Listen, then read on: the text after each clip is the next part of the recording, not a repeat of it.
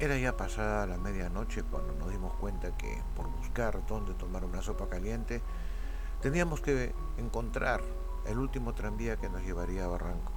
Da la casualidad que vimos la luz que venía con su farito amarillo. Así que Elizabeth y yo corrimos cruzando toda la vieja casona de San Marcos y el parque universitario para poder abordarlo.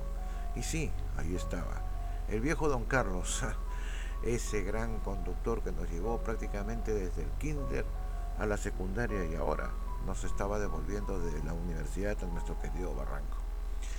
Subimos raudamente y él nos dijo, al final me pagan el pasaje. Nos sentamos y gracias don Carlos que está usted ahí justamente cuando lo necesitábamos. Ah, viejos amigos. Bueno, ya que no hay gente prácticamente en el ómnibus ni en la calle, quiero contarles algunas historias de Barranco. Ustedes son barranquinos, ¿no? Sí, dijimos, y de nacimiento. Tenemos que sacar nuestra partida ahí en la municipalidad de Barranco. Uy, qué bueno. Yo también soy un barranquino, pero no había ni, ni en ese tiempo no había ni, ni, oficinas de la municipalidad, dijo don Carlos. Ah, no le creo. Ah, yo he conocido a casi todos los alcaldes a Aurelio Sousa, al mismo don Pedro, don, este, señor, este, ¿cómo se llamaba? Este, a ver, déjame acordar, uh, Pedro de Osma, a, Pasos, a todos ellos, ¿no? Quienes empezaron a delimitar pues con la raya a Bolivia y a separarnos de, de Surco, ¿no?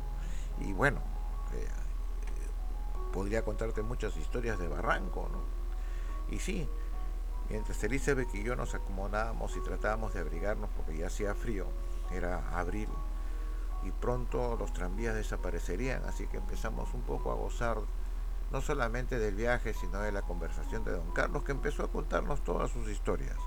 Nos contó de la vida negra, de Ágata la Turca, también algunas historias pequeñas como las de el, el famoso caballo blanco, ¿no? Donde el manco antiguo tuvo su gran historia, ¿no? Era gringo de ojos azules, pero había perdido un brazo. Decían que cuando era joven y hasta cuando era niño lo contrataban para ser niño Dios, Apolo en, en, carnavales. Sí, me decía el viejo conductor, ¿no? Ay, no te olvides del famoso cura sin cabeza, ¿no? Que perdió la cabeza por una doncella y una hija de, una, de un oligarca, ¿no? Pero él se enfrascó en pelear con el duende de la capilla, ¿no? Ah, sí, ¿verdad? ¿No? De la capilla, la famosa iglesia de la ermita. Sí, pues esa iglesia de la ermita a veces se parece a Barranco, ¿no? Solo pinta, solo fachada, pero por dentro es un infierno. Ah, no le puedo creer, así es Barranco. No, bueno, así son algunas historias, pero Barranco no.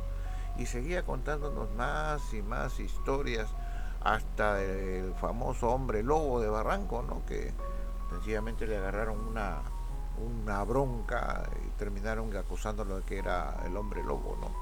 Al final se vengó, esa es una historia excelente que deberíamos contar y así fuimos del viaje, ¿no? Hasta que llegamos a la estación de Barranco.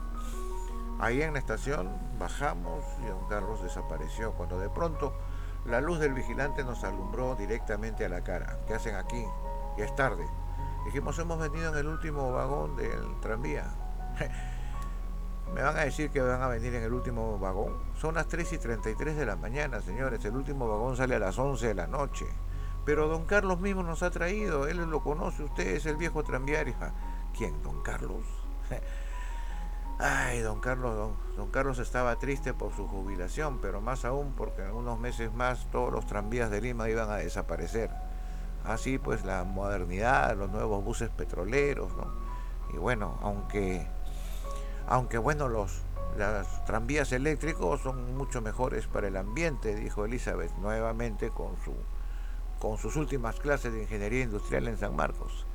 Sí, supuestamente dicen que sí, pero la modernidad es modernidad, pues ya se hicieron los contratos para traer a los nuevos Busing, unos rojos, amarillos, no sé qué van a traer, ya han traído de por barco, ¿no? Y lo están probando en la ciudad.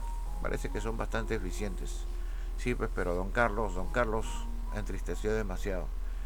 Pero él es el que nos ha traído, pues tendría que preguntarle. Mira, yo no tengo que preguntarle nada a don Carlos, dijo el vigilante. Don Carlos murió ayer a las 6 de la tarde. Elisa y yo nos quedamos mudos.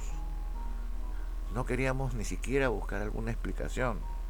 ya las sabíamos de antemano, pero no queríamos reforzarnos haciéndonos preguntas tontas de lo que había acontecido en nuestras vidas en ese momento. Algo totalmente extraño, extraordinario, que quizás nos acompañaría hasta el último de nuestros días. Y así nos quedamos mirando, tratando de decir algo, pero sin que las palabras nos salieran cuando el vigilante, ya, ya, váyanse, váyanse, váyanse. Si quieren hacer sus cochinadas, váyanse ahí abajo el puente o, o a los baños de barranco, pero aquí no, en mi estación no. Y sí, pues el vigilante estaba preocupado de que muchas parejas venían a hacer el amor aquí a las bancas de la estación, aprovechando la oscuridad de la noche. Pero no, nosotros no éramos, no éramos de esos. Así que nos fuimos y sin mediar palabra alguna, no quisimos volver a tocar el tema. Así pasaron casi 80 años.